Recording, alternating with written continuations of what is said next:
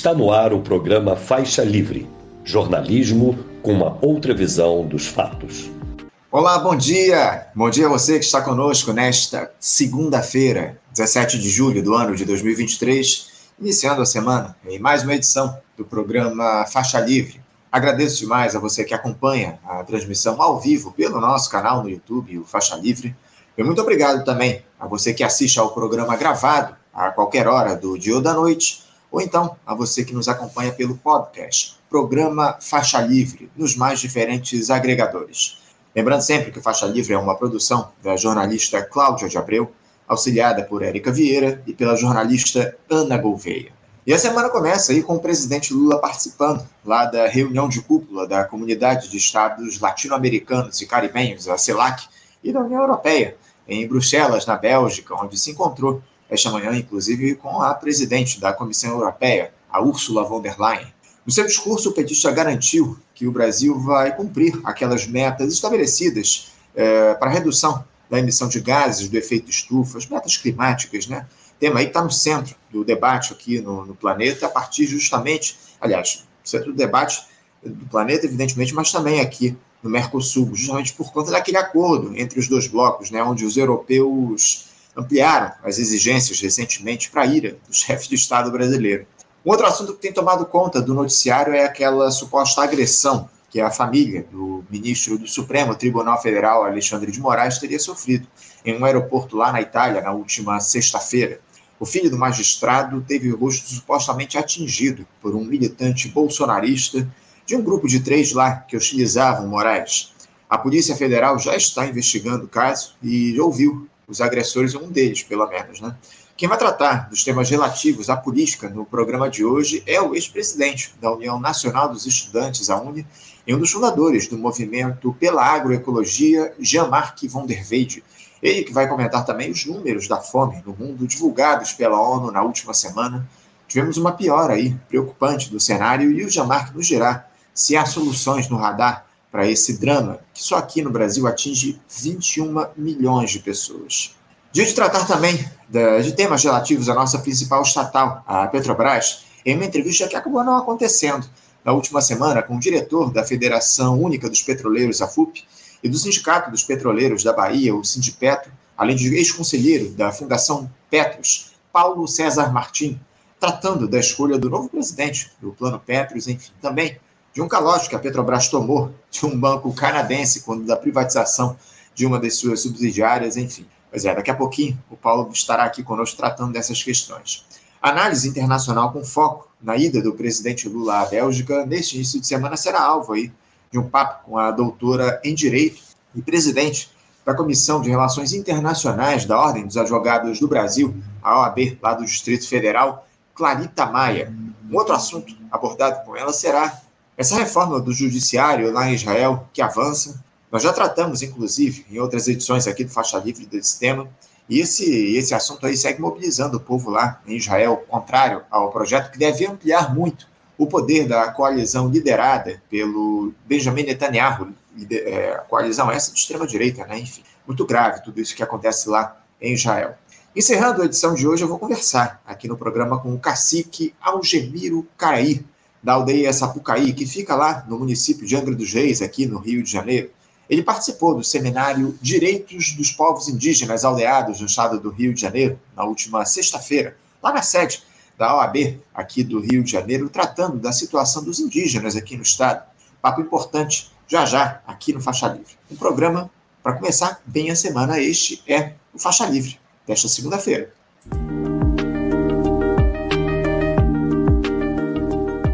Eu saúdo do outro lado da tela o nosso primeiro entrevistado. Eu me refiro ao ex-presidente da União Nacional dos Estudantes, a UNE, e um dos fundadores do movimento pela agroecologia, Jean-Marc von der Weyde. Jean-Marc, bom dia. Bom dia, Anderson. Bom dia a todo mundo. Um prazer estar com vocês. Prazer é nosso, Jean-Marc, contar mais uma vez aqui com a tua participação. Muito obrigado por você se dispor a dialogar com a gente aqui nesta segunda-feira. Jamarque, o Brasil ele segue aí nessa sua trajetória de recuperação, tentando se livrar não só de uma extrema-direita que insiste em tensionar, em dificultar o caminho para um governo que se qualifica como de reconstrução nacional, mas segue aí na coleira do fisiologismo imposta pelo Congresso Nacional. O presidente Lula tenta mostrar altivez, acirrando o discurso para defender determinadas pautas, como a manutenção da ministra da Saúde, Nízia Trindade, no cargo, mas já negocia aí o loteamento de alguns ministérios, como o do Desenvolvimento e Assistência Social, o dos Esportes e também de alguns órgãos de Estado, órgãos federais aí com os partidos do chamado Centrão. Jamarque, por mais que haja avanços aí em muitos setores da nosso, do nosso país ao longo desses pouco mais de seis meses de governo, em especial na economia, você diria que essa gestão tem dado conta do recado diante da manutenção dessa lógica de governabilidade baseada no toma lá da cá? Olha, na verdade, isso aí eu, eu escrevi algum tempo atrás uma, uma série de artigos que eu intitulei Armadilha, é, tomando dez temas diferentes que, para mim, eram focos de, de, problemas graves do governo, que o governo Lula ia ter que enfrentar. E, de fato, seis meses depois, quer dizer, se confirmaram que fizeram nós, que nenhum deles foi desatado, muito menos sequer afrouxado, alguns até apertaram. E um deles, primeiro deles, é esse nó da relação com, com o, o legislativo. Na verdade, o Lula está tentando uma metodologia que se pode chamar de mista em relação ao passado. Né? No primeiro governo dele, ele tentou comprar no varejo o, o, o voto do, do, do, do, grande centrão, né? do voto fisiológico. Mais adiante, no governo da Dilma, foram, tentou ganhar no, atacado, trouxe para dentro do governo poder, aquele conjunto de, de forças porque acabaram contribuindo para a sua derrubada. E atualmente o Lula está fazendo as duas coisas. Ele está cedendo espaços importantes dentro do governo, não tão importante quanto o que é o Centrão, que quer muito mais, ele sempre quer muito mais, né? mas ao mesmo tempo também está trabalhando com o varejo. Né? Só que é um varejo onde o controle está na mão do Arthur Lira. Né? Quer dizer, então não, não é exatamente um varejo simples, quer dizer, que o governo está lá, vai lá de distribui benesses, Deus libera emendas aqui e ali, é, são emendas que, na verdade, que tem um intermediário. Então, pelo menos um intermediário, e esse intermediário é muito forte, mostrou a força dele significativamente todo esse período, quer dizer, onde ele bloqueou as intenções do governo, ele ganhou. Onde o governo ganhou, ganhou porque cedeu para ele. Né? Então, na verdade, você está em uma, uma, uma, situação que eu acho mais perigosa, é porque a, a tática do governo está tendendo a ser é, pro, procurar fazer aquilo. É, é, faz sentido teoricamente, que é a tática do possível, como se diz. A política é a, a arte do possível. Então, o governo já entrega propostas muito diluídas, haja vista a questão do, do substituto do, do é, chama do, do teto de gastos, né, o arcabouço fiscal, né? reforma tributária, já vem dentro do, do que, os interlocutores dele, em particular o Arthur Lira, está disposto a aceitar. Então, eu acho ruim como tática, provavelmente inevitável do ponto de vista do resultado final. Então, como tática é complicado, porque o governo acaba não se distinguindo mais com daquele amálgama esquisito por de que, que, que, todo mundo sabe que joga no, no, nos interesses menores, é, é a desmoralização da política. O governo acaba se comprometendo com isso. Então, é melhor você, eu acho, em certos momentos, você perder com clareza, dizer, olha, a minha reforma tributária ela implica em tirar dinheiro dos ricos e né, aliviar a barra dos pobres. Isso definido, claro, com toda a elaboração, que todo mundo sabe que é inevitável. Isso é a única solução possível para resolver o problema tributário, é você fazer isso. Uhum. Num país espetacular concentração de renda com 1% é, da população recebendo mais do que a metade da metade mais pobre inteira. Então você tem um, eu acho que é ruim do ponto de vista de tática do governo. Ele acaba se enfraquecendo, porque mesmo que você perca a sua proposta, mas se ela é publicamente bem defendida, clara, nítida, você acumula. Você tem eleições adiante. Quer dizer, senão você chega igual, você está na vala comum. E aí, na vala comum, vai, vai ganhar quem tiver mais dinheiro. Entendeu? Vai ser o que tiver mais, mais emendas para bancar é, deputado e senador. Exatamente. Essa é a questão que está colocada, né, aí, que a gente vem então questionando há bastante tempo aqui no programa. O fato, agora, o, o, o Jamar, de o Centrão aí, de alguma forma, tem paredado Lula em busca desses cargos no executivo, demonstra que, independentemente de quem estiver na cadeira do presidente da, de presidente da República, o parlamento ele vai seguir no comando da pauta política no nosso país? Porque é isso que aparenta, né? Como você muito bem citou, uh, entra presidente, sai presidente, a lógica é a mesma, né? É, na verdade, é desde a da Constituinte, quer dizer, você teve um, um fortalecimento do, do, do legislativo que foi intencional é, na Constituinte, porque nós vimos um período ditatorial, período de alta concentração de poder no executivo. Então, se procurou fazer uma espécie de é, equilíbrio maior entre as forças e se deu mais espaço é, para o legislativo. É, isso aí acabou combinado com um sistema eleitoral que, que foi herdado do período da ditadura, que é totalmente distorcido, você chega a uma situação que você tinha uma multiplicidade de partidos enorme, quer dizer, um diferencial, digamos assim, de densidade eleitoral, chamemos assim, entre partidos mais fortes em áreas de concentração maior de operários, como o PT de São Paulo. Você vai pensar para eleger um deputado de São Paulo, você precisa de 250 mil votos. Você eleger um deputado do Acre, você precisa de 5 mil, talvez um pouco mais, 10 mil. Enfim, então você tem um, um desequilíbrio no Congresso muito forte, o que favoreceu essa coisa que nós temos hoje, que é o, centrão, que são os fisiológicos, enfim, e uma série de partidos que são totalmente descaracterizados. Com isso, governar virou um inferno. Já era ruim no tempo do Fernando Henrique, onde ainda tinha uma certa, uma relativa identidade mais clara. O PSDB tinha, o PT tinha, e isso foi se perdendo no tempo. Né, hoje em dia, você, os partidos são aglomerados de interesses menores. Então, a negociação é terrível. E pior, o, o Bolsonaro ajudou muito isso aí, porque ele foi um péssimo presidente, fragilizadíssimo, completamente, se, acabou se entregando completamente ao Centrão, e esse aproveitou a onda, se empoderou e já chega com o Lula com as cartas na mesa. E a faca na bota, né? A faca no pescoço do Lula para negociar. Não é fácil. Você, para reverter uma coisa dessa, você precisa de uma reforma constitucional importante. Não é simplesmente uma lei aqui, ele tem vários elementos de um legislativo seria ser uma espécie de mini constituinte para se restabelecer uma lógica, é, digamos, eleitoral e uma lógica, digamos, de relações entre os poderes é, mais bem definida, que recupere elementos centrais de qualquer executivo, não é executivo no Brasil, é executivo no mundo. Dizer, o executivo, você não pode ter o, o orçamento é, à mercê da fragmentação de interesses locais. Tem que ter uma lógica de conjunto do país. Né? Dizer, e nós estamos diante disso.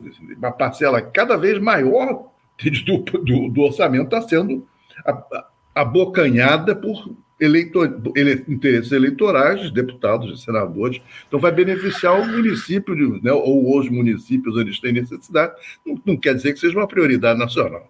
Exato, exatamente. Essa é a questão que está colocada, Jamar, que é essa entrega do orçamento público a interesses políticos, a quadros não técnicos nos ministérios, como a gente tem aí, é, tem, sido, tem, tem se dado essa ameaça a partir dessa distribuição de cargos que deve ser feita ao longo dos próximos meses para o Lula abarcar o centrão no governo. Enfim, o Lula tem sofrido muito lá no Congresso Nacional, sofrido derrotas aí ao longo dos últimos tempos, só aqueles temas que interessam a turma do andar de cima que o Lula consegue de alguma forma mais sucesso. Né? A gente teve aí esse o novo arcabouço fiscal sendo aprovado lá na Câmara dos Deputados, novo arcabouço que, de uma forma ou de outra, sem dúvida nenhuma, atende aos interesses desse pessoal, como muita gente diz aqui no programa, o novo teto de gastos do nosso país, enfim. Agora, o, o Jean-Marc, que eu tenho usado muito como exemplo aqui no programa, nesses últimos dias, de, de como é esse governo aí é, segue dependente de determinados setores que ganharam muito espaço nos últimos anos, especialmente durante a gestão do Jair Bolsonaro é o Plano Safra.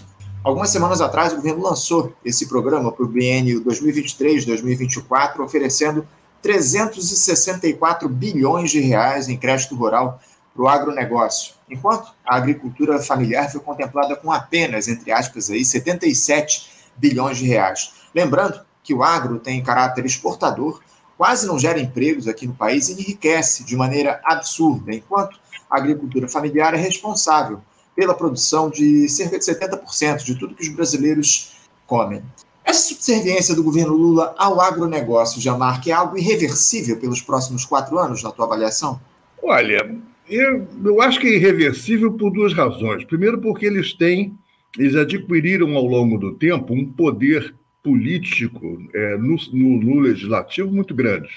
É uma é, a bancada chamada bancada ruralista, ela é uma bancada que praticamente tem metade do Congresso nas suas fileiras. Não sei se sejam todos ruralistas, oriundos, digamos, de estados rurais, etc., mas que eles têm interesses potentes né, nessa, no, no, no ruralismo, digamos, no agronegócio, que é uma coisa ampla, quer dizer, que se estabelecida em vários níveis, da, desde a produção primária potente da área rural até produção industrial, financeira, enfim, há um, um emaranhado de interesses muito, muito poderoso. Né? Indústrias de, de insumos, indústrias de máquinas, indústrias de transformação, e o lado financeiro certamente muito pesado. O governo, quando ele gasta 300, essa comparação dos 370 contra 70, ele é um pouco enganadora pelo seguinte: você tem um setor que, que, evidentemente, pela sua própria natureza, tem muitíssimo mais gasto do que o outro. Então, você ter mais dinheiro de crédito para ele não seria necessariamente errado. Acho que a questão toda está na orientação do uso do dinheiro, né? Quer dizer, sobretudo no que, no que se refere a, a, ao plano de safra da agricultura familiar. Eu escrevi um artigo há pouco tempo atrás, o governo está repetindo os mesmos erros. Ele já, já fez esse, essa falha pô, nos, nos dois governos Lula, no governo e meio da Dilma, pô, já, já passaram por isso. É entregar dinheiro, na verdade, que dentro da lógica do agronegócio, você entrega recursos para o agricultor familiar. Cria-se o que se chamou o agronegocinho. O agronegocinho teve um impacto sinistro na agricultura familiar, que as pessoas estão, não assumiram ainda dentro do, do governo, dentro do PT, quer dizer, a, a, a, a gravidade desse dado. Os dois censos que pegam de 2006 e 2017, censo agrário, eles indicaram uma queda pesada no número de agricultores familiares. Eu, o meu cálculo nesse negócio é o seguinte: contando entradas e saídas, porque teve muita gente assentada, quase 500 mil famílias assentadas nesse período, 480 mil, mas você somando tudo, a diferença final é 400 mil, 460 mil famílias a menos na no total da agricultura familiar no Brasil.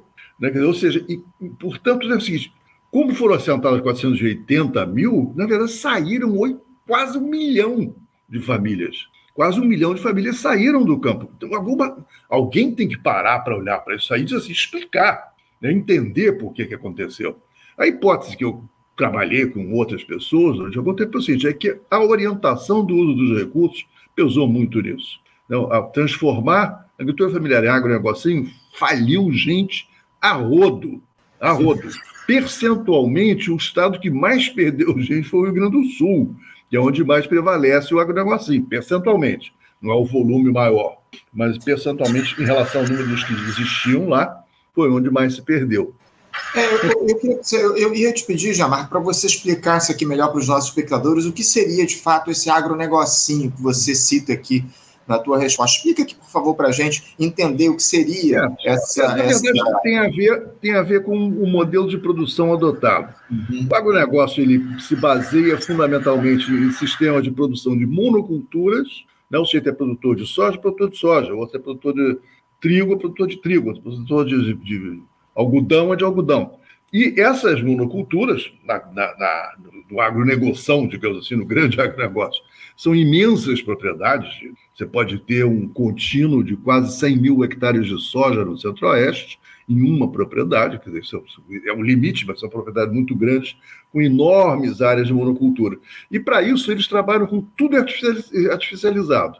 É o mínimo de coisas naturais possíveis. Ou seja, a semente é produzida na indústria, o adubo é produzido na indústria, o controle de pragas e doenças, são, os agrotóxicos são feitos na indústria, é tudo altissimamente mecanizado, porque pô, são espaços que permitem, digamos, o emprego de máquinas pesadas, muito uso de avião né, para distribuir agrotóxicos, etc, etc. Ou seja, isso é o modelo do grande. Quando você fala em agronegócio, assim, você pega o mesmo modelo e bota numa escala pequena.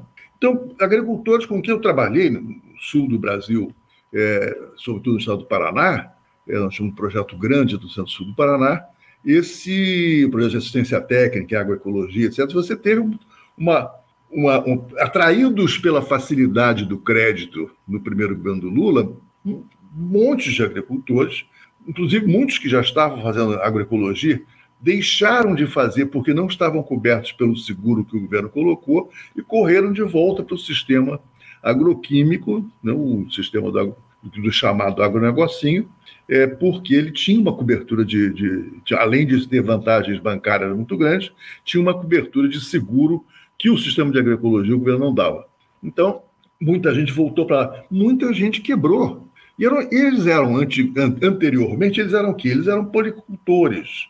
Eles tinham sete, oito produtos diferentes que eles colocavam no mercado, né? feijão, mandioca, é, trigo, centeio, enfim, diferentes coisas, criavam animais também para o mercado, para o consumo, era o que se chama uma policultura, uma coisa mais diversificada. Tudo isso foi substituído, eles viraram produtores de soja e soja transgênica. Né? Então, é porque a lógica de mercado prevalece. O que, que remunera melhor para quem está endividado, quem está pegando dinheiro do banco? O que remunera melhor é a cadeia de commodity.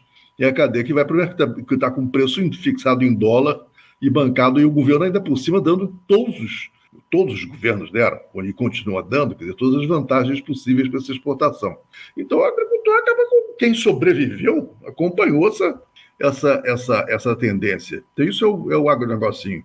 E deve corresponder hoje em dia a mais ou menos uns 500 mil famílias de agricultores, sobretudo na região sul do Brasil. Entendo, entendo. eu falei aqui, o Jamarque, a respeito do, do percentual aí de de, de aí que o, agro, que o, a agricultura familiar atende aqui no nosso país, mas a Luísa, a Luísa Copters, ela, nossa espectadora, ela me mudou, ela disse aqui algo um pouco diferente do que eu trouxe. E eu queria que você falasse a respeito disso. Ela diz aqui: a agricultura familiar está diminuindo e não é mais responsável por 70% da comida na mesa dos brasileiros. Boa parte dessa comida é importada. Qual é o percentual? Você tem mais ou menos ideia de quanto é o percentual hoje da agricultura familiar aqui na alimentação dos brasileiros, Jamar? Não, é muito difícil estabelecer um percentual geral.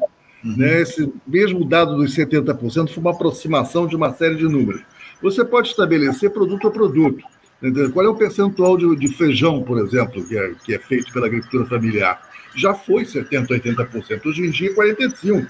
Uhum. O centro é, é da agricultura familiar. É, o, o, arroz, que já foi uma porcentagem mais alta, também está na faixa de 40%, 50%. A, a única, o único percentual por produto de consumo popular que é mais de 50% é mandioca, né, que está em torno de 70%, mas já foi 90%. Houve uma queda geral da participação da, da agricultura familiar nesses últimos 20 anos. Então, esse dado dos 70% foi de uma pesquisa da FAO de 85, se eu não estou enganado, uhum. é, e que de lá para cá esse número ficou intocado.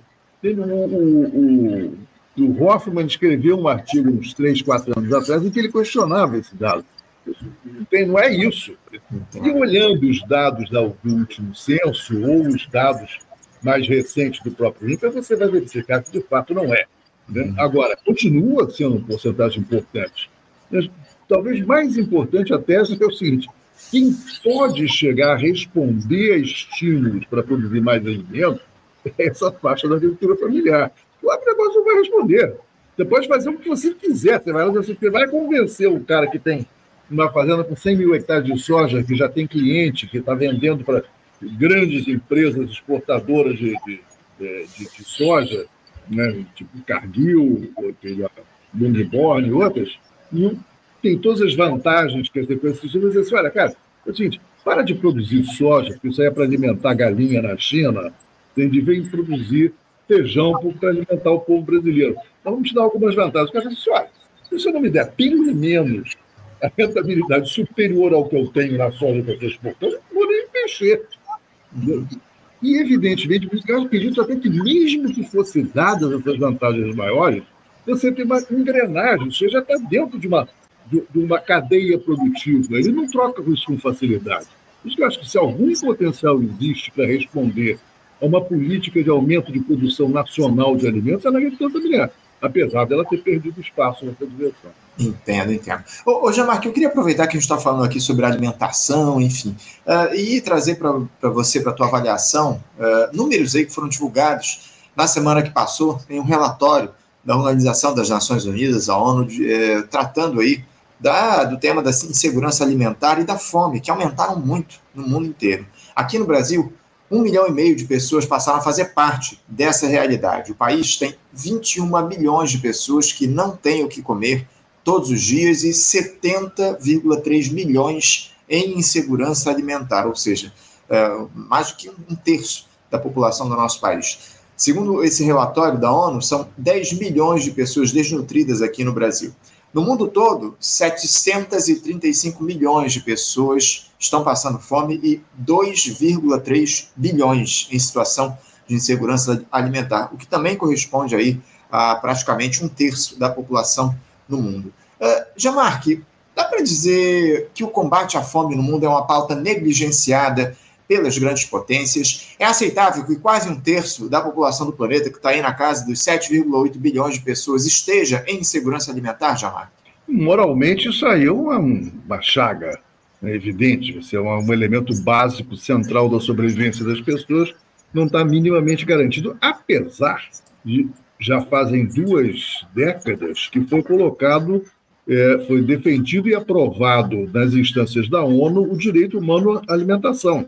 Ou seja, existe uma legislação internacional e muitos países assinaram né, esse, esse, acordo internacional para garantia dos, do, do, direito humano à alimentação, mas isso não foi aplicado. Quer dizer, porque, o que, que significaria isso? Se você tem, por exemplo, se o Brasil, eu não me lembro mais se, se isso foi totalmente aprovado, se o Bolsonaro revogou, eu só sei que tem, uma, tem um impasse aí nessa questão. Mas supondo que você assinasse, né, que o país assinasse, o governo assinasse esse acordo internacional, enfim, essa, digamos assim, essa definição, macro definição legal internacional, sim, vamos garantir o direito a uma alimentação. Isso significa que se o governo não garantir, ele está sujeito a processo. De qualquer um pode entrar na justiça e dizer, olha, cadê, cadê meu prato de comida? Entendeu? Tanto individualmente como coletivamente. Isso foi a razão que fez com que os americanos não assinassem, por exemplo. Uhum. Os americanos nunca assinaram isso aí. Eu assisti esses debates na FAO na época. Eu disse, não, peraí. Você vai instituir um sistema legal que obriga você a entregar o Estado, a entregar alimentos às pessoas? Não. não. Isso por uma razão simples, que é o seguinte. A, não existe no capitalismo uma diferenciação entre o que é, digamos, um bem básico, a necessidade vital, e aquilo que é, o, digamos assim, um objeto de lucro. Tudo objeto de lucro. Entendeu? Então, por exemplo, o sujeito passar fome faz parte de um sistema que está lucrando. Então, gente, e transforma, inclusive, a gente viu isso aqui, aqui no, no auge da crise do ano passado, e retrasado, osso em negócio. Uhum. Quando se descobriu que as pessoas estavam assaltando ônibus de, de restos de comida para pegar osso, imediatamente as empresas começaram a produzir osso, empacotar e vender. Entendeu? Baratinho, baratinho. Para vender, fazer negócio com aquilo. Aquilo que antes era jogado fora virou negócio. Então, tudo no capitalismo é transformado em dinheiro. E quem não o tem, dane-se, ele não faz parte do jogo. Entendeu? Então, esse, esse é o problema maior. Agora, você tem também, você pode dizer que você tem países é, com déficit de produção alimentar, dizer, que dependem do mercado internacional. Então, são países mais vulneráveis do ponto de vista de satisfazer as necessidades alimentares da sua população. Por incrível que pareça, nós fazemos parte desse, desse, desse país continental, terra da com pau em todas as direções, em condições climáticas, em geral, ainda favoráveis, você tem, na verdade, um déficit de produção alimentar altíssimo. Tem razão uma pessoa que fez a, a intervenção aí, nós estamos importando cada vez mais alimento básico. Uhum. pior do que estarmos importando alimento básico, na verdade é o seguinte: quando você joga 70%, 80% da sua produção nacional para alimentar gado no exterior, gado no sentido mais amplo, gado, animais de todo tipo, é, com soja milho transgênicos, inclusive, é, e, e, fica uma parte muito menor dizer, utilizada para produzir alimentos, você oferece menos alimentos, esses alimentos estão indexados também nas cadeias internacionais. E assim, se o sujeito produz feijão no Paraná, ele vai olhar o preço do feijão, ele vai comparar com o quê? Com o vizinho dele que está produzindo soja. Uhum. Ele diz, bom, onde é que eu ganho dinheiro? continua sendo a lógica do capital que manda nessas coisas. Então, a, a, a situação é que não só você tem menos alimento, como esse alimento é caro. Você tem que importá-lo frequentemente. Por momentos, você não consegue importar. Durante a crise de alguns anos atrás, em 2008, um, monte de países segurou as exportações de produtos de arroz em particular, porque queriam garantir que o seu espaço nacional fosse abastecido. No caso do Vietnã, China, Coreia, enfim, vários países, Indonésia, de Filipinas, etc., seguraram pesadamente as exportações de arroz. Arroz explodiu pelo mundo afora o custo e veio bombar aqui, na, na, na erodindo as, as, as, a Bolsa Família e outras coisas do uhum. gênero. Agora, ô, Jamarque, aqui no Brasil, uh, ao longo dos últimos anos, pelo menos ao longo das gestões petistas, uma, uma das estratégias que foram adotadas aí foi justamente a adoção de estoques reguladores de alimentos aqui no país, para manter ali os preços de alguma forma controlados. Uh, essa, essa política foi abandonada durante a gestão, ou praticamente abandonada durante a gestão do Jair Bolsonaro. E eu queria saber de você se o, o governo Lula já retomou essa política aí de estoques reguladores. Eu te confesso que eu não, não tenho visto nada aí nesse sentido. Se, se isso foi reconstruído, de fato, ao longo dessa gestão? A, a questão do, do, estoque regulador ele tem que ser tem que ser analisada com muito cuidado pelo governo, você pode ter dois efeitos. A ideia do estoque regulador é exatamente regular, né? ou seja, você, se você tem uma carência por entende, de, de, de, de oferta de um determinado alimento, o estoque entra então para no mercado para não deixar a coisa explodir. Se você fizer isso, se você errar a mão, você desestimula o produtor a fazer aquele, produzir aquele produto. Uhum. Ele diz, poxa, eu produzi agora, vou ver baixos preços. E se você errar a mão, se baixar demais, vai, pode ter um efeito, para a próxima safra pode ter um efeito negativo. Se você errar na outra direção, você não tem o efeito que você quer, que é de segurar os preços dentro de um nível razoável. É, o governo está fazendo isso, e, na verdade, isso é um instrumento importante quando você está fazendo as compras que o Estado, é, para formar os estoques, comprando produtos da produção nacional. Isso é o ideal. Isso só leva mais tempo para você recompor um estoque. O estoque de arroz, por exemplo, era zerado há anos. Entendeu? Você, para ter um estoque mínimo, que já se coincide, se fala, enfim, cada, cada produto é um produto, mas você fala assim, você precisa ter pelo menos um, dois meses de, de consumo é, médio nacional estocado para você poder de manobrar com, essas, com, esses, é, com esses recursos. Agora, para você comprar isso aí da produção nacional, primeiro tem que esperar a safra entrar, entendeu? Um Estado comprar, você não pode comprar tudo, porque senão aí o mercado vai ficar sem, mal abastecido, que o Brasil já tem um problema complicado, que a nossa produção, ela, praticamente, ela sai direto. Nós temos um déficit. Então, vai ter que importar também você tem que fazer um exercício muito delicado de importação, formação de estoque, compras governamentais dos produtores e regular essas três coisas. Eu não vi nenhum plano ainda, mas acho, acho que tem gente ali que sabe fazer isso. Eu espero que isso se confirme. É, é o que a gente espera acima de tudo. Jamarque, eu queria aproveitar, é, não estava nem na nossa, na nossa pauta esse tema, mas eu queria aproveitar para trazer contigo uma última outra questão aqui relacionada a esse congresso que a gente teve da União Nacional dos Estudantes aí na última semana, que foi encerrado no dia de ontem, o 50 congresso da União Nacional dos Estudantes, a UNE, o CONUNE, Comune, né? Que, aliás, o CONUNE, que você, União Nacional dos Estudantes, você presidiu lá no início dos anos 70, enfim, durante aquele período mais grave da nossa história, a ditadura militar. Eu queria que você falasse um pouco a respeito de como é que você tem visto aí a militância da UNE nos últimos anos aqui no país, né? Se, se a participação dos estudantes aí no cenário político nacional ela tem, ela tem se dado da melhor maneira. Como é que você vê a atuação da Uni esse, nesses últimos anos, é, justamente na política? E se você está acompanhando o processo lá eleitoral, ou se você acompanhou esse último processo eleitoral na Uni, você tem acompanhado os trabalhos da, da União Nacional dos Estudantes? Na verdade, não. Eu tenho tido muito pouco acesso a informações do que do que, que os estudantes estão fazendo. Tinha um tempo que eu acompanhava um pouco mais, porque tinha sobrinhos que estavam atuando no movimento estudantil, uhum. que batia a bola, conversavam, falavam das atividades, um deles muito envolvido. Lembra aquela época que teve uma sequência de ocupações de, escolas em São Paulo, aqui no Rio? é uma mobilização que afetava mais os secundaristas que os universitários. É, agora, não, de fato, não tenho acompanhado. Isso, o fato de eu não estar acompanhando o movimento é, estudantil, é, bom, primeiro porque tem outros interesses. A minha participação tem 55 anos, na, na Uni, praticamente. Né, eu entrei em 69, quando minha gestão durou até 71, mas eu fui preso antes, de modo a minha gestão propriamente dita foi o ano 69 até setembro de 69, quando eu fui preso. Agora, é, o fato de que eu não tenha, eu e qualquer cidadão que lê jornal, assiste televisão, vê noticiário, eu sou uma pessoa que me informa uma certa profundidade de assuntos mais variados, o fato de que não tenha informações significativas movimento estudantil implica de que não tem muita coisa para contar.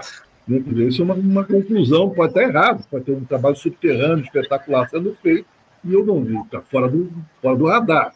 Isso é uma possibilidade. Tanto é que isso existe de fato. Eu me lembro que, por exemplo, o ano de 67 foi, para quem escreveu, estudou a época, ele foi tratado como um ano, digamos assim, de baixa mobilização. No entanto, o trabalho de base que se fez, em particular aqui no Rio de Janeiro, é, naquele ano de 67, foi o que permitiu a explosão de 68. Foi muito impressionante o trabalho. Inclusive, as entidades, entidades com as quais, inclusive, tinha divergências. Na época, foi o período do, do, do Daniel Arão Reis, que é professor hoje em dia, Daniel, como, como presidente da União Metropolitana de Estudantes, ele coordenou um trabalho de base espetacular tinha várias tendências políticas é, trabalhando nisso aí. Mas, é, então, é possível que seja isso que esteja acontecendo. Mas eu não tenho absolutamente nenhuma informação de um papel significativo assumido pelo anterior, ao contrário, você, pouco que eu pude ver ao longo do tempo, foi uma espécie de organização chapa branca, quer dizer, que está assim, mais presa com o governismo do que a mobilização da, da sua base. Mas eu, que eu, a, a, o único setor que acompanhei mais de perto esse tempo todo foi o dos, é, da, das ciências agrárias, que tem a ver com a minha área de trabalho. E a gente uhum. trabalhou muito junto com os movimentos, digamos, de agroecologia dos estudantes, né, tentando modificar o currículo das universidades para incorporar mais elementos, digamos, voltados para a questão ambiental, para a questão é, da agricultura familiar, etc, etc. Sem muito sucesso, aliás você tem algumas coisas que foram incorporadas, tem alguns mestrados, alguns doutorados, mas a estrutura acadêmica básica continua sendo daquela coisa bem convencional, bem agroquímica. Então, mas enfim, isso é o pouco que eu pude ver. Isso aí teve, uhum. teve uma efervescência grande. Sim. Depois isso foi meio que raleando com o tempo. Uhum.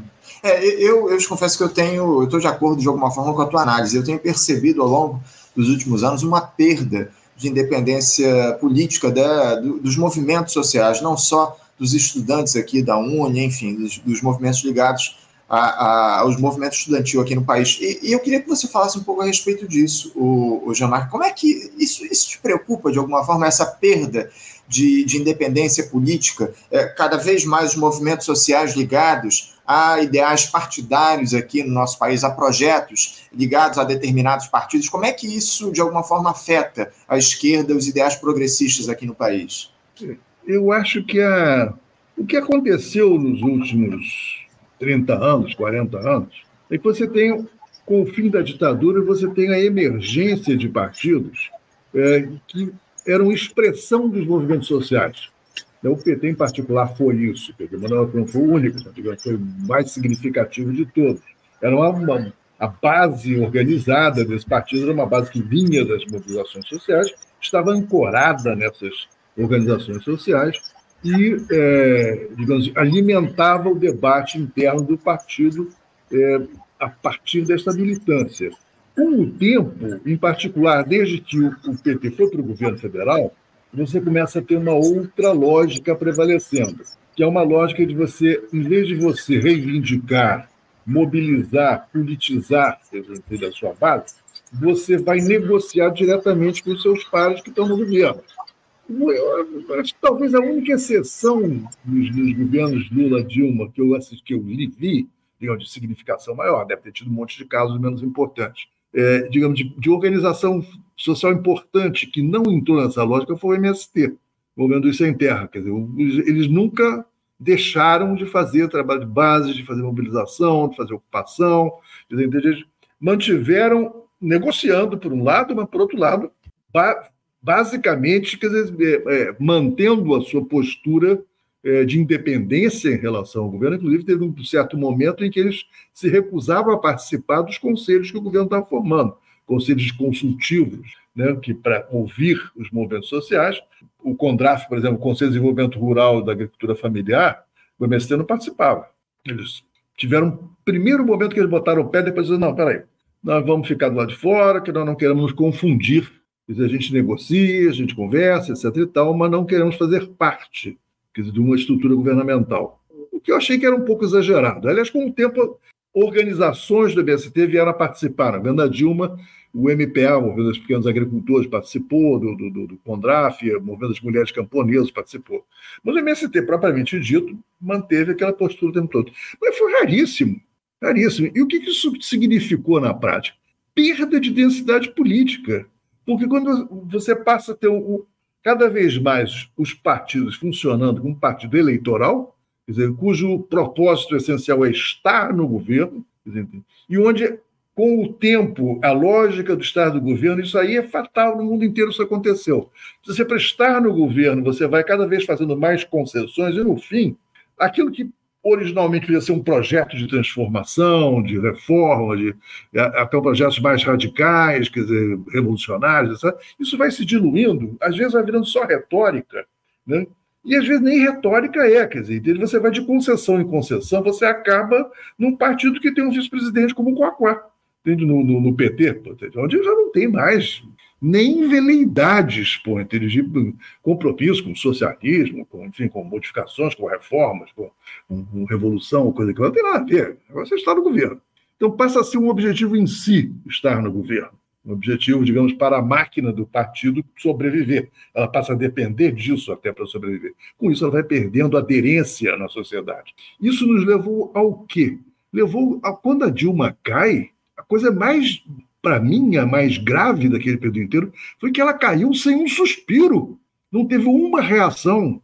Quando o Lula foi preso, a reação foi mínima. Teve uma manifestação importante em São Bernardo e o país inteiro assistiu. Entendeu? Ninguém se mexeu para.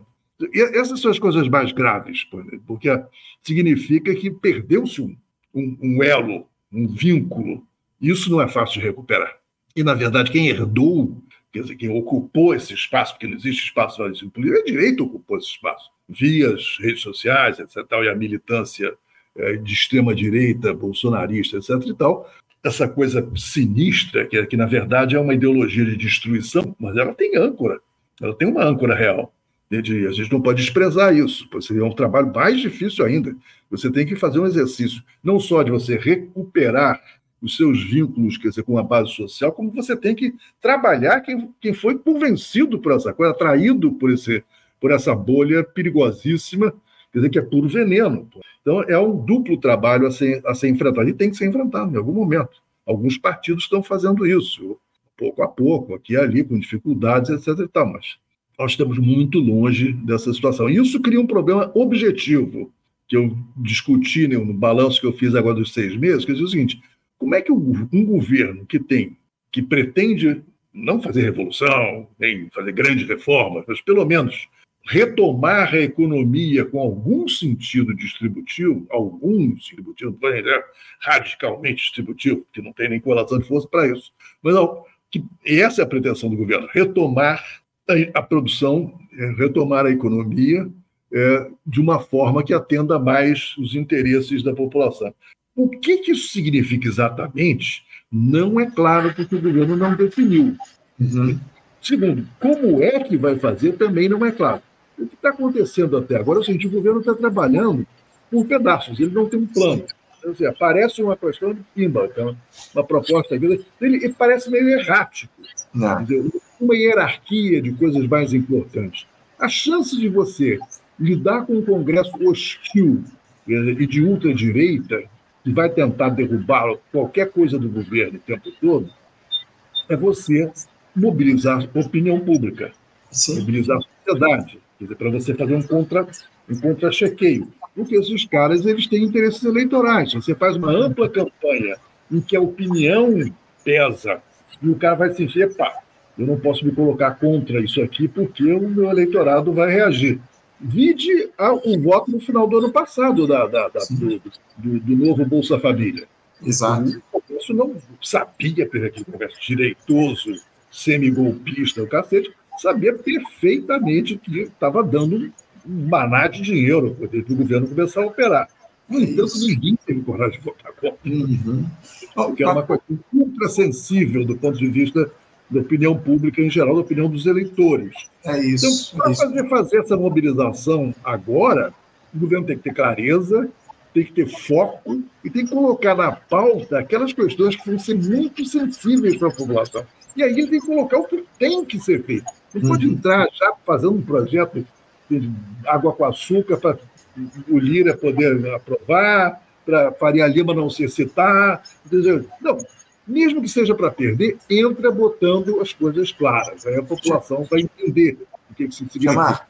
Nós não temos elementos de mobilização política para fazer isso. Chamar, é eu, eu, tenho. Eu, desculpa até te interromper, eu tenho observado aqui ao longo dos últimos tempos o, o governo Lula não tem o menor interesse em tensionar com o Congresso Nacional. O único, a, a, o único espaço para tensionamento nessa gestão que eu tenho observado ao longo desses últimos tempos diz respeito à questão do Banco Central. Inclusive, aí há mais uma, um, uma tentativa aí do governo ou de membros do Partido dos Trabalhadores, e a base aliada, tensionar com essa política de juros do Banco Central que está sendo adotada no país, algo evidentemente mais do que necessário, mas não só, né? A gente precisava de um governo que denunciasse esse caráter fisiologista do Congresso Nacional, acima de tudo, esse toma lá da cá, mas infelizmente o governo entra nessa lógica, ele só avança até onde sente que pode ir, onde é confortável, tensionar com Roberto Campos Neto, que é um bolsonarista é, reconhecido no nosso país. O problema é que o senhor Arthur Lira é outro, né? E a gente tem feito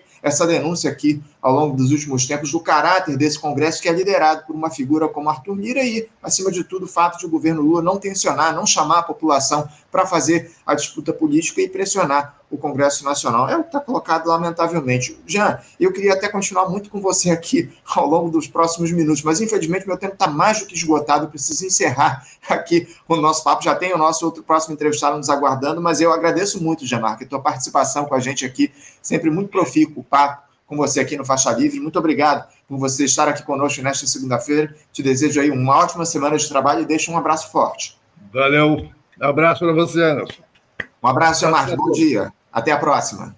Conversamos aqui com der Weide. Jean-Marc, que é ex-presidente da União Nacional dos Estudantes, a UNE, e também um dos fundadores do movimento pela agroecologia aqui no nosso país. Enfim, sempre um importante papo que a gente bate com o der Weide no nosso programa.